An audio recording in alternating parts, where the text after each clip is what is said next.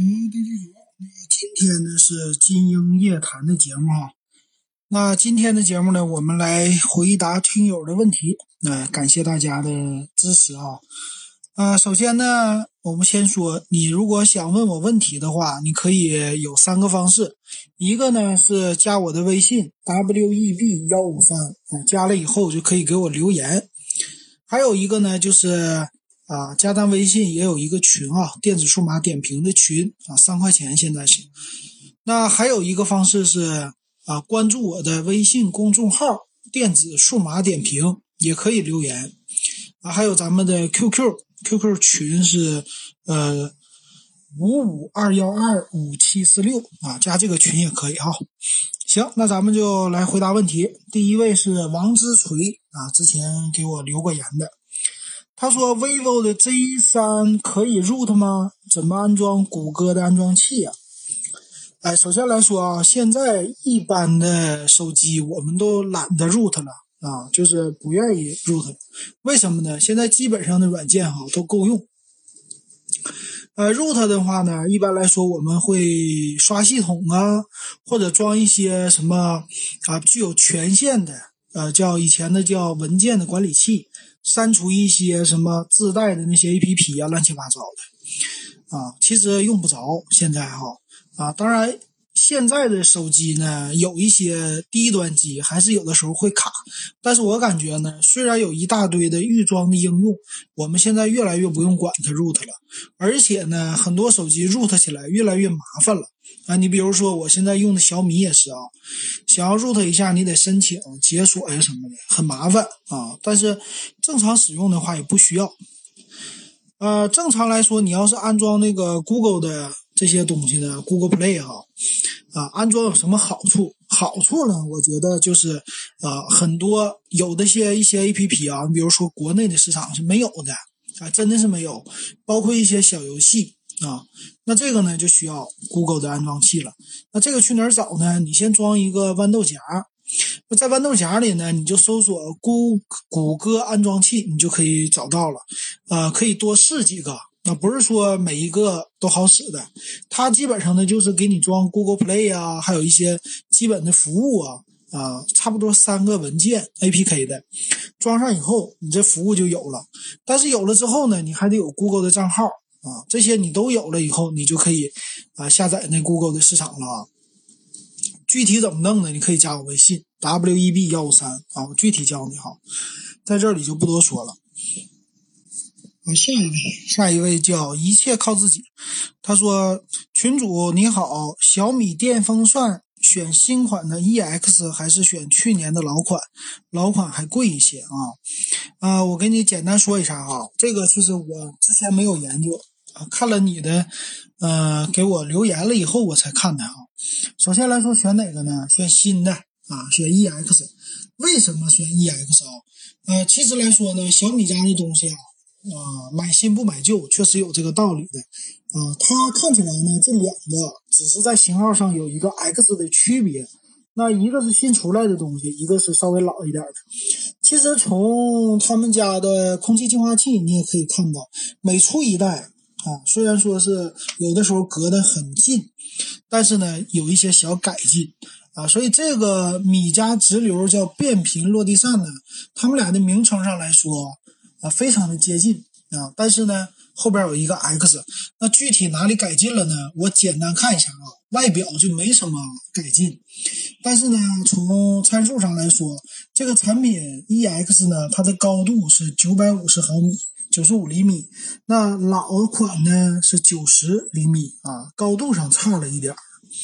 还有呢，瓦数啊，就是 EX 呢十五瓦的功率，啊，老款的二十瓦，相对于来说新款更省电了啊，重量什么的都差不多啊。那这样的话呢，其实它应该就是一个小改进款的啊，我认为哈。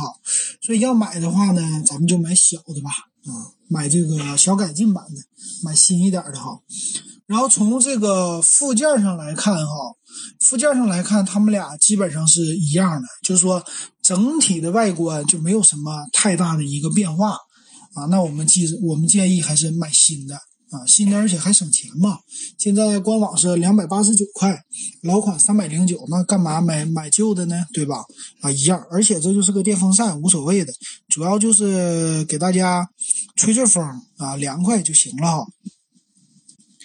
然后下一位，下一位叫株式会社无名。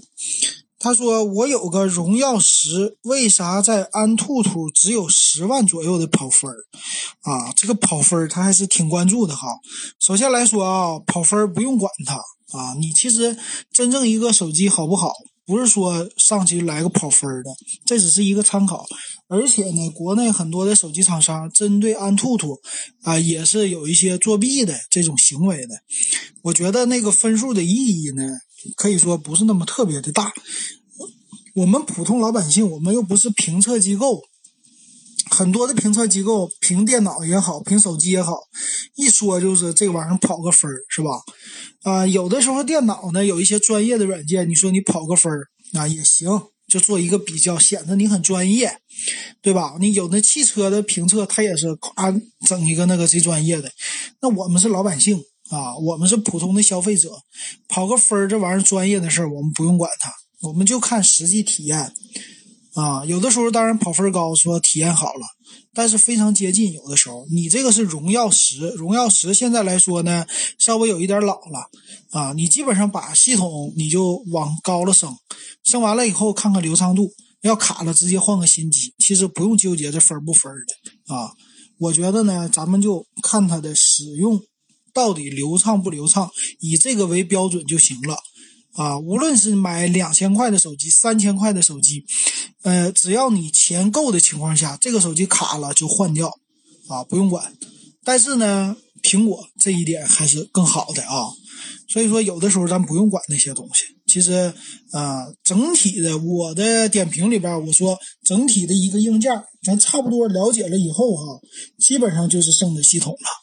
啊，你跑分再高的一个设备拿到不好的系统上去也完蛋，啊，这个是系统优化的关系哈。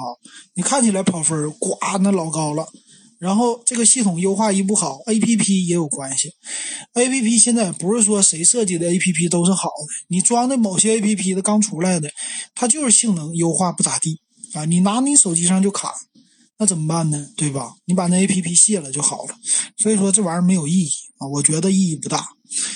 行，那这位啊，好，下一位啊，下一位是叫点赞啊，他没名，就是一个大拇指点赞。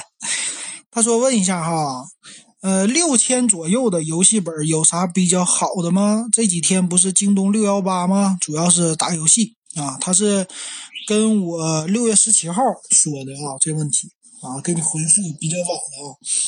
嗯，其实有，简单来说呢，你就这么选。啊，六千左右的，你基本上就奔着性能去就行了，直接选神舟上传。啊，别的品牌呢，你也可以选，但是呢，价位没那么低。首先来说，你得选一个啊，处理器，咱就奔着 i 五的九四零零开始起步。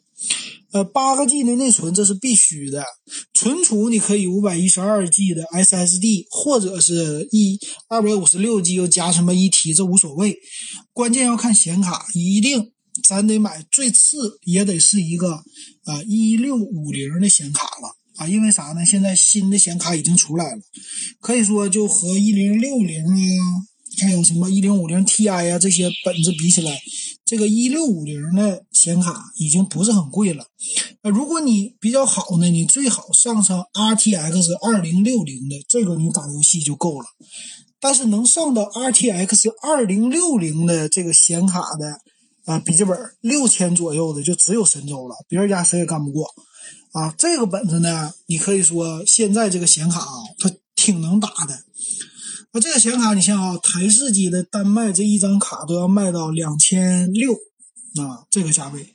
其实你在笔记本领域呢，它也是这个价啊，它不会太便宜的，性能一样。那这个时候呢，我们选啊，为了下一代考虑。其实呢，你现在你选这个呃 GTX 的一零六零也行啊，很多游戏也都能玩。当然，你选一零七零就更贵了，买不起了就。但是呢。咱为了往下一代，就是两三年以后来考虑的话，我建议现在直接就上 RTX 二零六零的笔记本电脑。而且我看神州那款神传的啊，它是一四四赫兹的屏啊，就整体来说它的性价比在现在来说还是比较高的啊，所以说咱们就直接上传就完事儿了。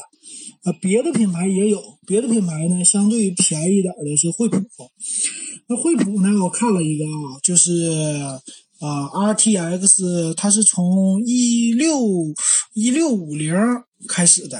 啊，一六五零的呢，价位就是七千两百九十九了，啊，一四四赫兹的屏，但是呢，它显存只有四个 G，二零六零的就比较好啊，二零六零的，呃，除了他们家之外，别人家还就除了神州之外，别人家确实不便宜，那就只能看神州了。反正你的预算有限情况下，我建议你就直接买一个配置高一点的啊。行，那给这位的回答。下一位啊，也是六月十七号、六月十八号问的。他说不怎么玩游戏啊，千元机选三星 A 六零还是 vivo 的 Z 五 X？这位叫四十七公斤啊，看起来你是比较瘦啊，还没到一百斤。我能回你两个，嗯，差不多，回不到，差不多啊，九十四公斤。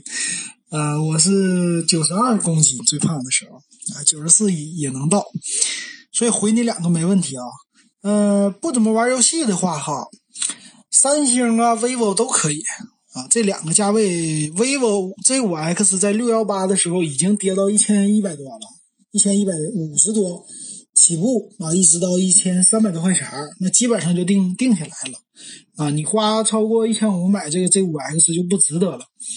那六幺八的时候呢，三星的 A 六零也是降到了一千三百九十九起。六个 G 内存啊，不少了。这俩呢，其实用起来，我感觉哈，嗯，当然是 Z 五 X 的性价比高一些，但是呢，A 六零的摄像头又好一些，而且是个品牌。我建议呢，你还是看到你自己的定位。首先，你喜欢哪个品牌啊？刚开始来说，哪个都能买，那要看你喜欢的品牌怎么样哈。啊，然后我要是让我买的话，其实我还是想尝试一下三星的。那毕竟三星我都那么多年没碰过了。呃，网上有留言，就是京东的那些评价，看着说是这个什么 A 六零的续航不咋地啊，他们就纠结这一点，别的地方不纠结。我发现啊，现在买手机的人，他不是说纠结性能了。性能其实现在千元机的性能已经很 OK 了，他就纠结开始续航了。哎呀，我买个手机，我得续航好的，要大续航的，这是现在一个用户的卡着的啊痛点。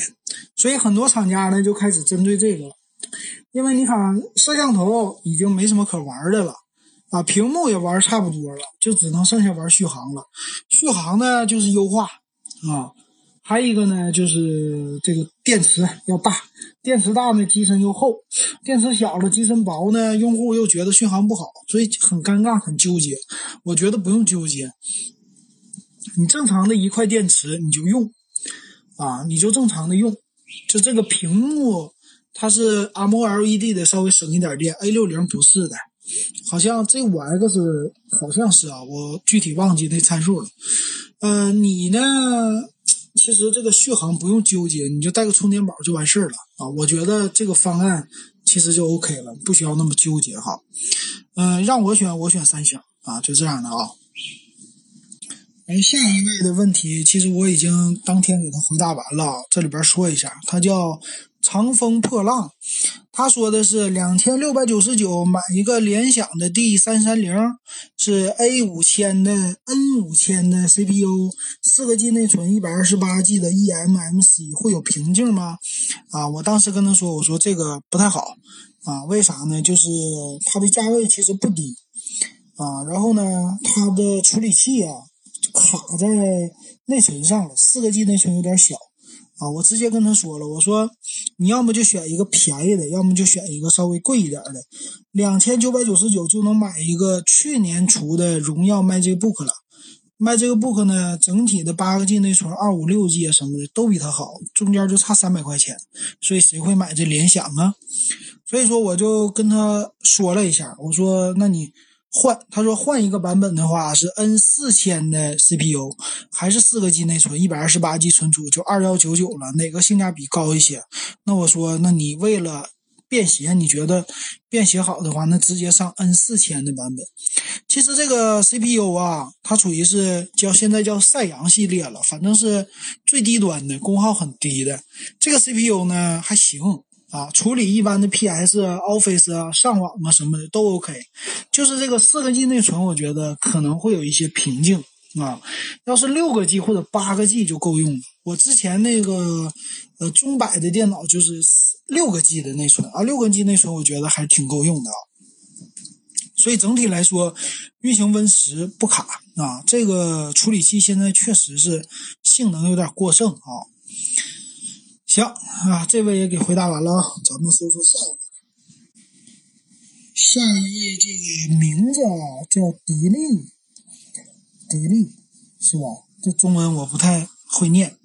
他说：“你好，我想向你咨询一个问题。”呃，正好趁六幺八想入手一部千元机，小米 Note 7 Pro，六加一百二十八是一千三百五十九，这个价位入手合适吗？或者有什么更好的推荐？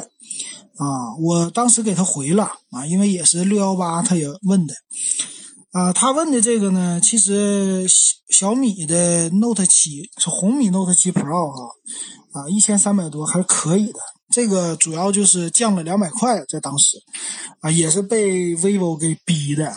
这 vivo 呢，OPPO 的降价能力太快了啊，给小米打的措手不及。可以说，现在小米就没有什么特别出众的系列，在性价比上能干过 vivo 的。这 vivo 挺猛啊！我给他说呢，我说除了小米之外，vivo 的 Z5X 你也可以考虑。其实红米 Note 7 Pro 呢，其他我觉得都 OK，就是出来的有点早，差了一个超广角啊。要是有超广角，我觉得就完美了哈。其实现在还是挺能挺能打的哈啊，就是这是我给他的一个回复。你能看出来，今年这手机呃市场不好。市场不好呢，这个手机呢，就是厂家降价特别猛，打的也特别猛啊，就这样的，所以造成呢，现在的更新换代好像是越来越快了啊，有这种感觉。所以说呢，咱们还是尽量买新一点的手机啊，要不然的话，它维持不了多长时间，就要么降价，要么就换代，是吧？所以现在的红米 Note 7 Pro 就。呃，无论是外观的造型，还是里边的处理器这些东西啊，都有一点小小的过时啊，就这种感觉啊。好，那下一位，他说叫年华似水啊，以前给我留言的，他说老金，麒麟八幺零和骁龙七三零比哪个好啊？我那天前两天节目说了，嗯，麒麟八幺零跑分比骁龙七三零好，然后今天我看文章。嗯，这媒体登的文章啊，就细数了一下，仔细分析了一下麒麟八幺零啊，说了麒麟八幺零呢各种好啊，比这个骁龙七三零，然后跑分各种说哈，但是这里边举了很多名词我都看不懂啊，比较比较新的那个名词，那这玩意儿呢，首先来说，他们俩的发布时间是不同的。呃，这个七三零骁龙呢，是去年的五月份，也就这个时候咱们所发布的。那麒麟的八幺零呢，是今年发布的，这两个差了一年，所以他们俩在制程方面，就是一个是七纳米，一个是八纳米，啊，这个封装的还有这个整个芯片的耗电量是不一样的，还有呢，就是跑分也不同。跑分呢？那可以说，呃，七三零系列呢比小米的啊，不是比麒麟的八幺零低，主要体现在呢，麒麟八幺零这次最大的变化是它的 NPU 架构，也就是说人工智能的架构它更新了，之前是麒麟九七零里边的用的 NPU 啊，这一点上来说，那所以从现在来看呢。这个就是比较新的芯片，那打你去年的芯片，那当然我今年比你好了。我如果今年比你差，那肯定是不对的。所以总体来说呢，他们俩还是一个竞争的关系。八幺零是比它好，啊，比七三零好。但是啊，我觉得我们作为一个消费者，啊人家华为的老总也说了，我们是一个硬件公司啊，我们其实不要搞那么多爱国的情节，我们没有这个，我们华为的品牌还是什么学生啊、学习啊什么的，当然还是要竞争，所以我们作为一个消费者呢，就理智啊，理智一点。正常来说，咱们花的自己钱来选择，呃，主打要主打性价比的话，我觉得呢，要综合考虑这两个机型，嗯。这个麒麒麟的八幺零的机型，现在来说呢，还是有点偏贵的。虽然说它处理器好，但是你能好过骁龙的八系列吗？啊，不一定，对吧？所以现在它卖两千多块钱，拿着拔起来的有点高。但是呢，骁龙的七三零，它的有的就是去年出来的东西，它价位偏低啊，整体的机型都比麒麟八幺零的机器做的低。那这一点是它的一个优势，主要是钱的。啊，这个优势知道吧？所以说，那现在来买，你说同样的配置的话，你买哪个？稍微它弱一点，中间差五六百块钱，那我肯定选骁龙七三零，因为我是最终的消费者，我只认的是他们两家谁的手机啊。总的来说，让我不要花太多的钱，能用两年我就 OK 了。至于说玩不玩游戏，这个是某些人的，不一定是所有大多数人还是啊不玩游戏，或者说玩一些小游戏，主打的还是日常应用的。那这个两个的话呢，如果抛开价位，他们俩就单纯的媒体评测跑分，这个都行。但是拿到真正的机型里，我最终还要看的是价格。如果说你麒麟八幺零你再好啊，那我骁龙八四五的机器，我和你一个价位，那我买哪个呢？那我肯定买骁龙八四五的，对吧？它总体来说还是跟那个麒麟八幺零比还是更好的，啊，这个是，所以咱们呃理智的看，然后对比就行了哈。其实这个技术我当然觉得很好了，这是人家其呃华为家你能看出来，就是他们家的开发也好啊，还是等于这叫研发不叫开发啊。总体来说，它还是给。中国的公司挺争脸的啊，它整体的，嗯，你看小米那么多年，别人那么多年，在芯片上面没什么太多的建树，但是呢，华为家在这方面真的是很猛。但是他们家说的也对，我是一个硬件公司，在软件方面还是不行。呃，国内的其他公司呢，其实你看 vivo、oppo，那是真正的硬件公司，他家别的方面真的不行。但是我感觉小米不一定是硬件公司啊，当然他家卖了很多东西，但是他背后玩的那一个，现在来说不能说那么大的盈利点，不能说那么大的占有的市场率。但是呢，我还是挺看好小米玩的这些东西的，毕竟它的整个的智能家电领域啊，可以买的东西很多，还是挺好玩的啊。在好玩的这个角度上啊，所以说买手机啊，咱们就来看看它的价位啊，综合的一个性能比较。如果说啊，苹果降到了三千块钱一个手机，和华华为的三千块钱的手机，这两个要是对着比的话啊。华为有华为的一个拍照的优势，但是苹果呢，跟华为这个旗舰比，可能用的时间也差不多啊。同样的价位下，哎，所以说有意思哈。然后顺便提一嘴，就是咱们这个群里，咱们群呢，在大家的共同努力之下，尤其是我们听众的支持之下，我们现在的群人数今天是六月二十五号，终于达到三百个人了。哎，这对我们来说是一个巨大的突破。我们今年是一月底的时候开始建的微信群，咱开始玩啊。然后刚开始呢，前一百个人免费啊，很快就加到了一百个人，一个多月吧。然后到二百个人呢，也就一个多月。嗯，到现在也就是五个月的时间，我们的群终于达到了三百个人。而且呢，这是在我们的一个入群费在涨的情况下，就一块涨到两块，现在是三块的入群费用。那未来我有什么计划呢？今年的一个小目标，我们剩下还有半年的时间，啊，我们的目标呢是建立一个微信的二群，啊，现在的一群呢是五百个人是到顶的，还有两百个名额，然后二群呢我们也会建立，二群的话就是第五百零几个了啊，那群费呢就是在这第一个群吧，我们尽量就便宜点啊，啊，这个第一个群呢我们就是还是维持三块。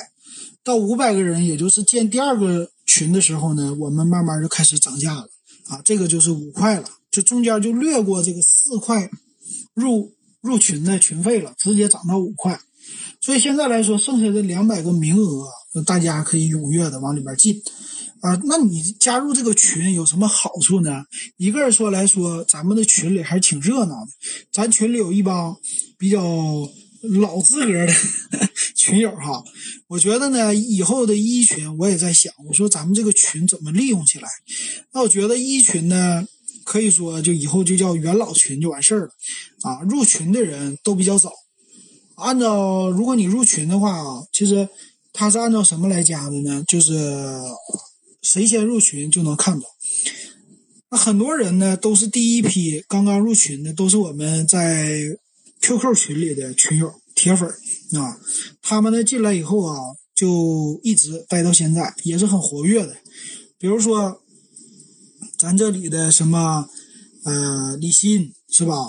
渣渣辉，然后安徽那个老大，还有谁？维维、大强、帅士。帅士之滨，是吧？还有啊，小蔡专抢红包的啊，啊，寿光流、何冰、画密、老华啊，这里边的很多很多啊，啊，无论是新加的还是就是以前加的啊，这些人在咱们群里边可以说都非常的熟悉，每天各有特色，每个人都有自己的特色，而且呢，都已经外号都出来了。比如说有那个叫话题老话，专门是有话题的；还有呢，专门发视频的，各种各样，每天讨论也是挺多的。现在啊，其实有这样一个群呢，大家都属于是爱数码的人啊，无论是爱手机、爱电脑还是爱别的。而且呢，我发现还有几个特色，我们的群啊，首先来说，有一些是喜欢东北的啊，本身就东北人啊，这样的有一批；还有一批呢，就是喜欢数码的。啊，这是一批，还有一批呢，喜欢抢红包的 也是一批，非常有意思。那未来这个群怎么经营呢？我是简单想一下哈，我说我们呢这个群。除了是让大家交流之外，我挺挺想让这个群呢给大家一些福利的。那未来呢，我这店铺一直没经营起来，我就想把这个店铺给它搞起来。所以未来在群里呢，我们就相当于说是一个 VIP 这种的，就群友将来我帮大家找一找有什么样的优惠。这节目呢听的人越来越多，是不是？将来就有人愿意说，哎，跟我合作了。那合作的话，我们搞一些这种特价的东西。比如说常用的啊，什么最新出来的小米的手环啊，或者说啊这个小音箱啊，乱七八糟的哈，从他那搞一些代理商的价格啊，搞点优惠，直接就让大家要么就是不用抢了，要么就是低于官网的价格咱们买啊，这样的话就算是回馈大家呗，这毕竟是说听友嘛啊，这样的话我觉得挺有意思的啊。这是我简单的一个想法，剩下的还没想好。然后未来这微信公众号我也想给它运营起来啊，就是搞一些呃新闻呢啊类似的这些东西。反正这是简单的想法啊，给大家简单透露一下啊。欢迎加我的微信 w e b 幺五三啊，加群。行，那下一位呢是宁远牧人，他说：“老金你好，请分析比较一下刚发布的华为 nova 五 Pro 和荣耀二零 Pro 该怎样选购呢？”啊，我在节目里后来就说了啊，荣耀二零 Pro 其实 OK 的啊，这个 nova 五 Pro 其实也 OK 啊，这两个其实挺像的，主要是看价位啊，看你只要看外形和价位就行了，我觉得就这么看就行。不用别的，不用看，因为他俩太像了。那下一位叫金城第一刀周，他说：“呃，两千元左右，性价比超高，手机求推荐，给媳妇儿用啊，要耐用、皮实。Z 五 X 性价比超高，比两千元的左右的差多少？嗯，你给媳妇儿耐用的话。”两千元左右的性价比要超高一些的哈，超高一些的呢，那两千块你基本上就能上到骁龙的八系列了，可能是八四五啊，八五五系列的呢，两千就过了，就得两千五左右了啊。呃，这个性价比怎么说呢？我觉得皮实耐用就是你说摔了不心疼，你还是照着一千五来看。其实现在一千五左右的手机很多，你说的 vivo 的 Z5X 啊，啊，还有一些 K 系列啊，OPPO 的啊，还有一些其他的品牌的这些机型，其实都行啊，我觉得都可以。而且呢，它维修成本比较低，过了两千块的手机呢，稍微它就是往高端一些了。相对于来说，当然也有性价比啊，你比如说红米的啊，最新的 K 二零，还有 K 二零 Pro，对吧？但是呢，这种机型吧，过了两千的，其实你维修费就跟着上涨了。那你说的要求是要耐用和皮实。呃，一个耐用的话，正常手机都耐用，但是皮实呢？你说摔了不心疼？我觉得还是千元机，我摔了不心疼，因为咱们现在这手机掉地上的人太多了。过了两千块的手机，无论你是安卓还是苹果啊，你维修的成本都高，换个屏啊，换个啥的，因为它基础价位在那儿，它都管你要个不便宜的价格。但是你买千元机呢，如果掉了，你可以说。我不换，我便宜点卖了，我再买个新的就行了，啊，中间赔不了多少钱啊，所以我觉得买个千元机就行了啊，买个一千五左右的吧，啊，一千五左右的你还是存储啊这些都够用啊，这个还是够皮实的，这是我给你的建议哈。那具体什么样的型号呢？你可以看一看。呃，型号的话，就咱们经常说的这些呗，就是 vivo 的 Z 系列，OPPO 的 K 系列，啊，小米家的红米系列，还有呢，就是华为家的，华为家的荣耀的系列，啊，荣耀的系列基本上都上到两千块了，啊，这个基本上就这些，就往这四大品牌选就行了。行，那下一位呢是徐鑫，咱们的朋友哈，老听友。他又给我提建议了，非常的感谢哈。提的什么建议呢？我给大家稍微的唠一唠。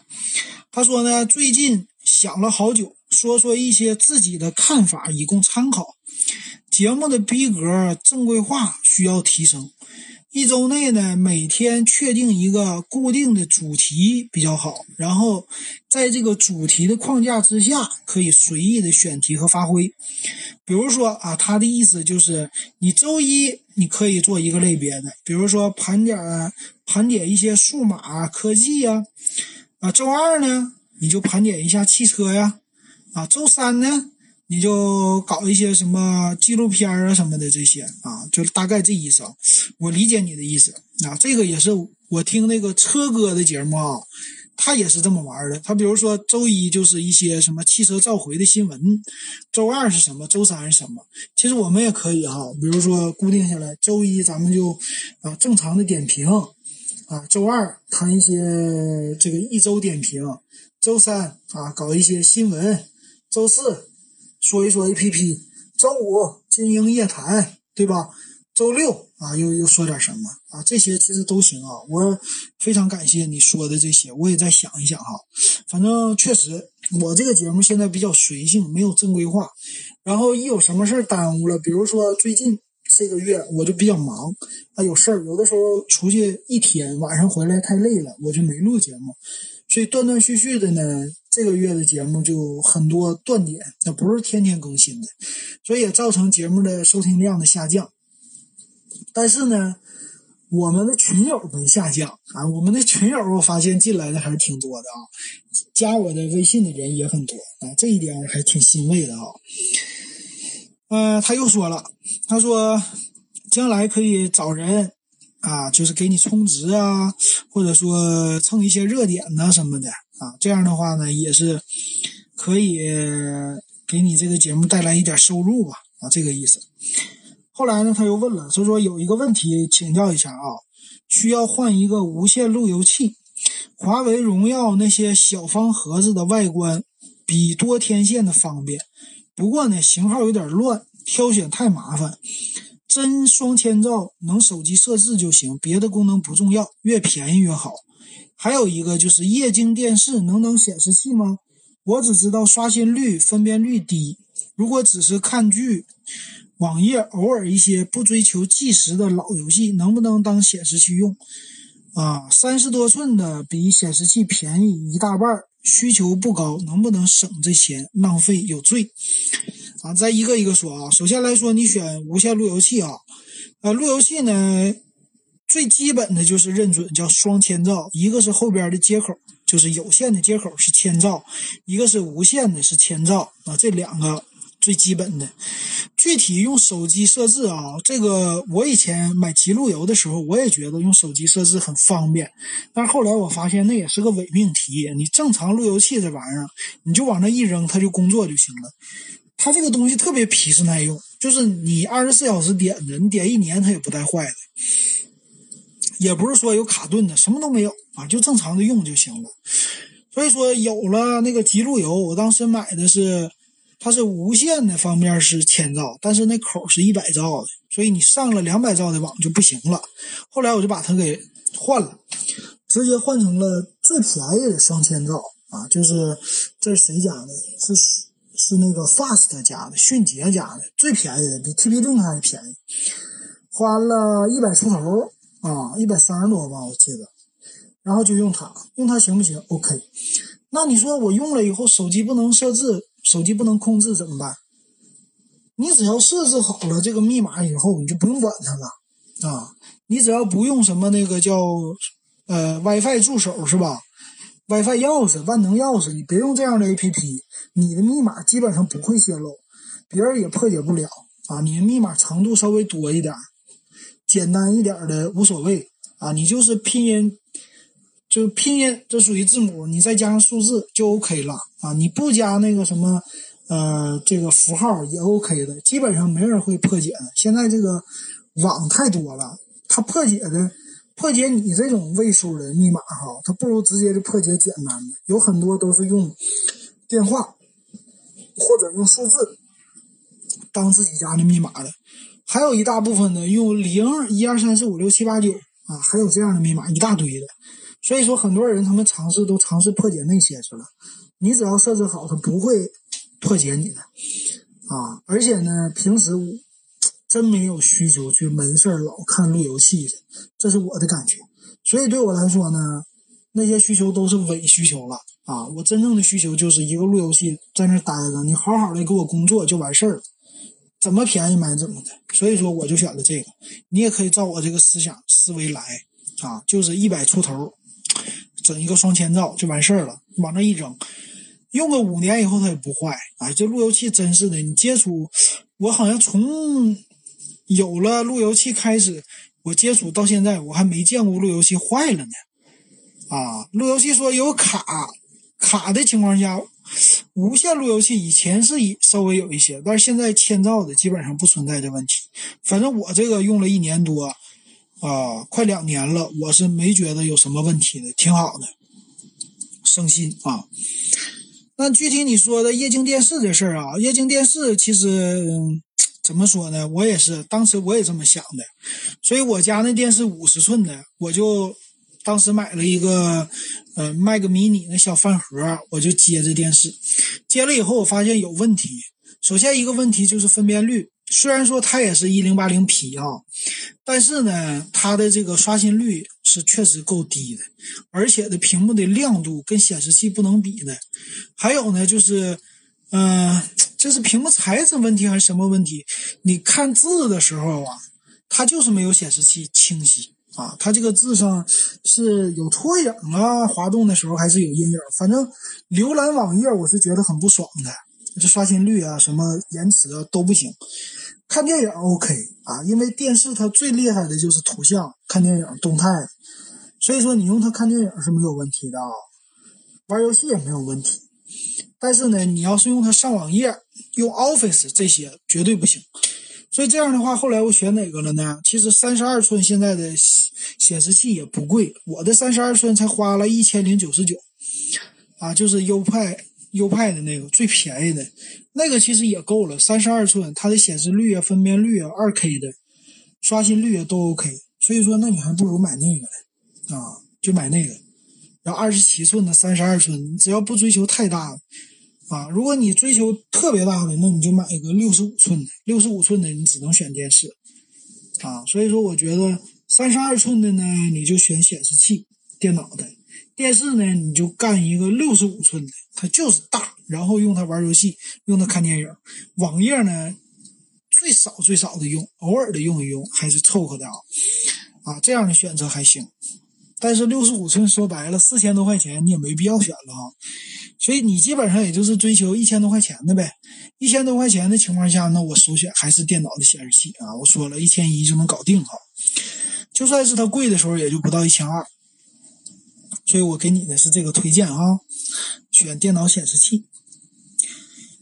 啊，下一位他的名没有，他说的是，嗯，麒麟的七幺零真的是在呃骁龙六三六和六六零之间吗？啊，是的，它非常接近六六零，所以你可以把麒麟七幺零看成一个对标骁龙六六零的处理器。卡不卡呢？我觉得不会卡的啊，正常来用还是 OK 的哈。好，那给他的回答比较简单哈。那下一位说叫王子康，他说别人跟我打视频电话的时候，突然视频电话的被其他应用挂断了，是怎么回事？那这个是权限的问题呗，应该是这样的吧？你打视频电话应该就是微信呗，你不可能用 FaceTime 吧？那这个呢就是优先级的了啊，因为说它毕竟是一个 APP 的。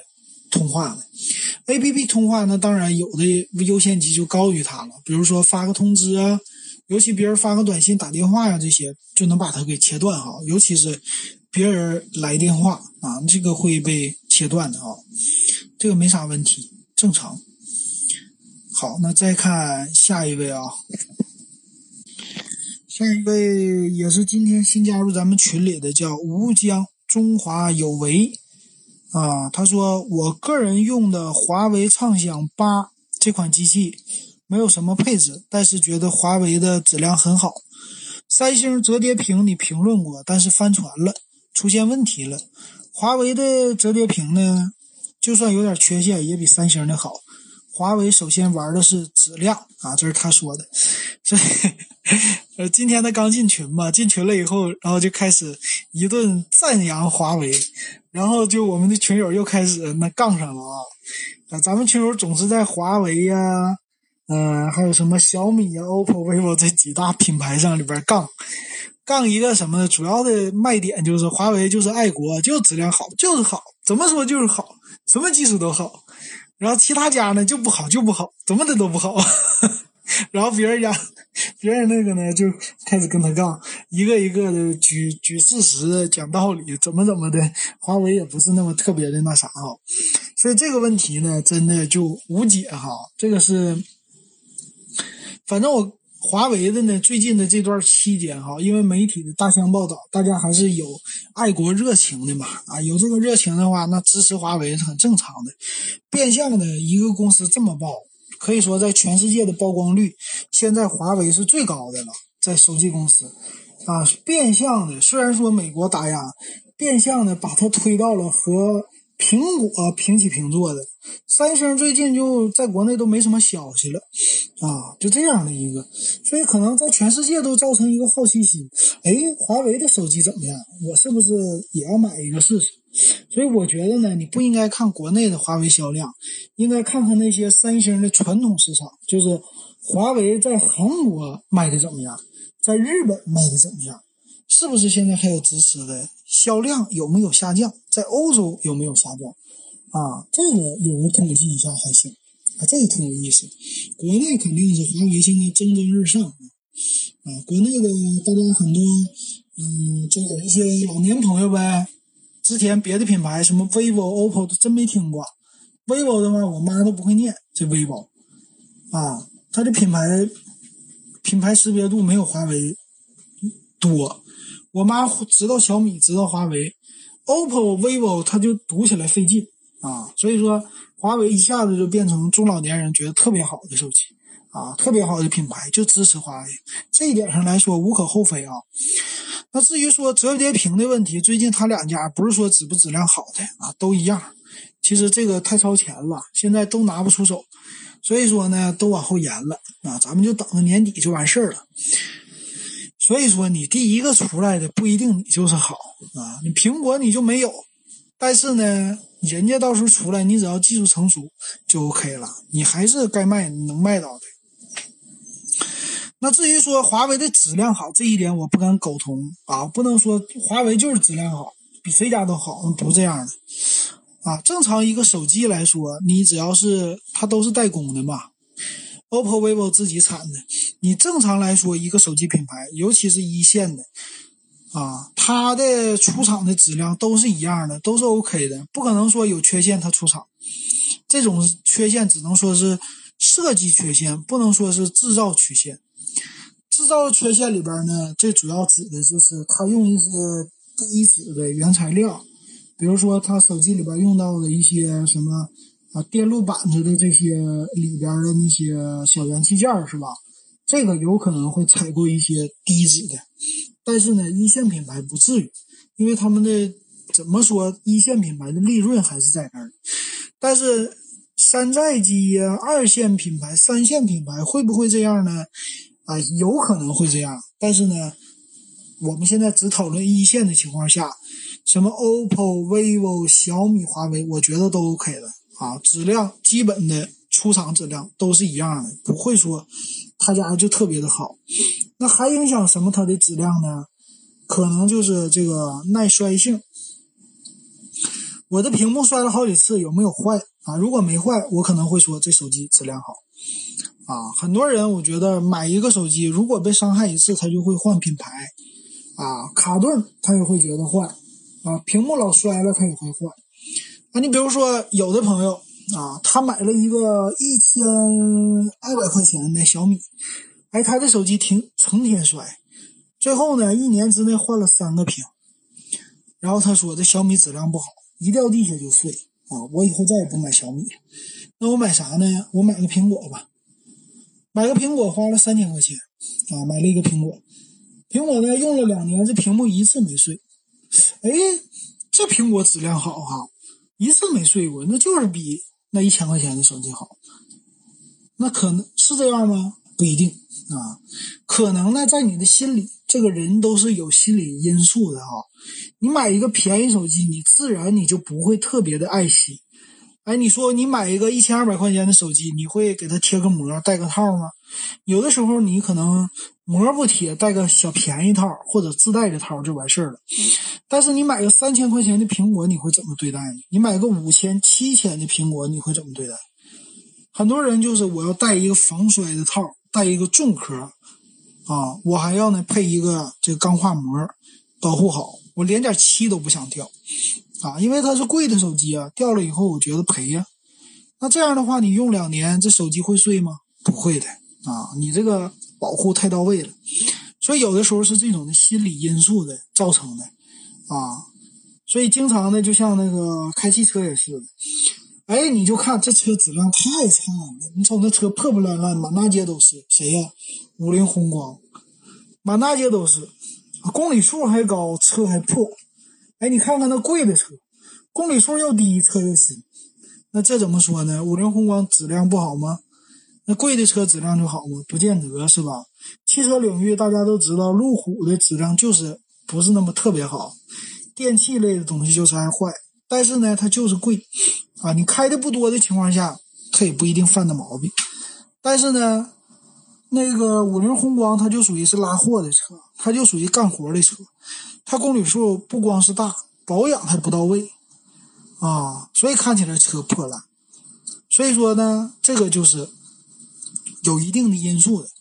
所以大家，如果你好好的，你买个一千二百块钱的手机或者一千五百块钱手机，你成天不要扔它，不要摔它，你也带一个重套给它保护好，你看看它也能用两年，它也不会坏的，跟苹果一样。啊，其实手机的集成度非常的高了，我觉得不存在那个刚才说的这种谁的质量就特别好的情况下哈。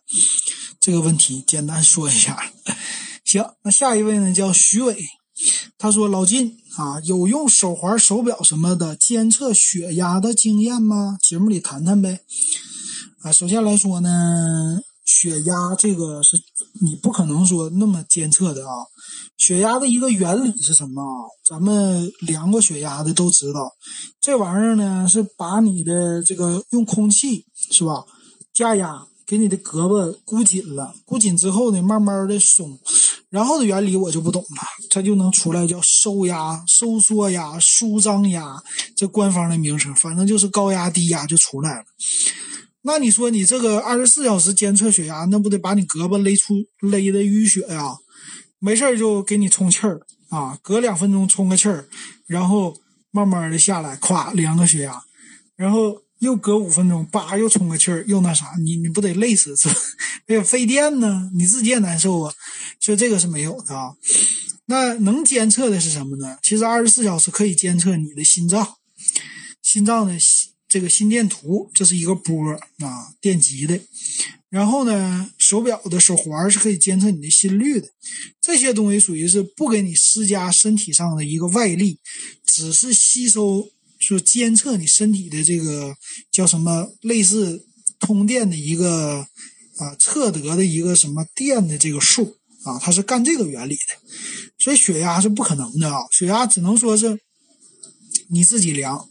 还有血糖也不可能这么监测，是吧？没有说出来一个机器二十四小时监测你血糖，那除非是用一个什么，就是不抽血的情况下，是埋到你血里一个什么东西啊？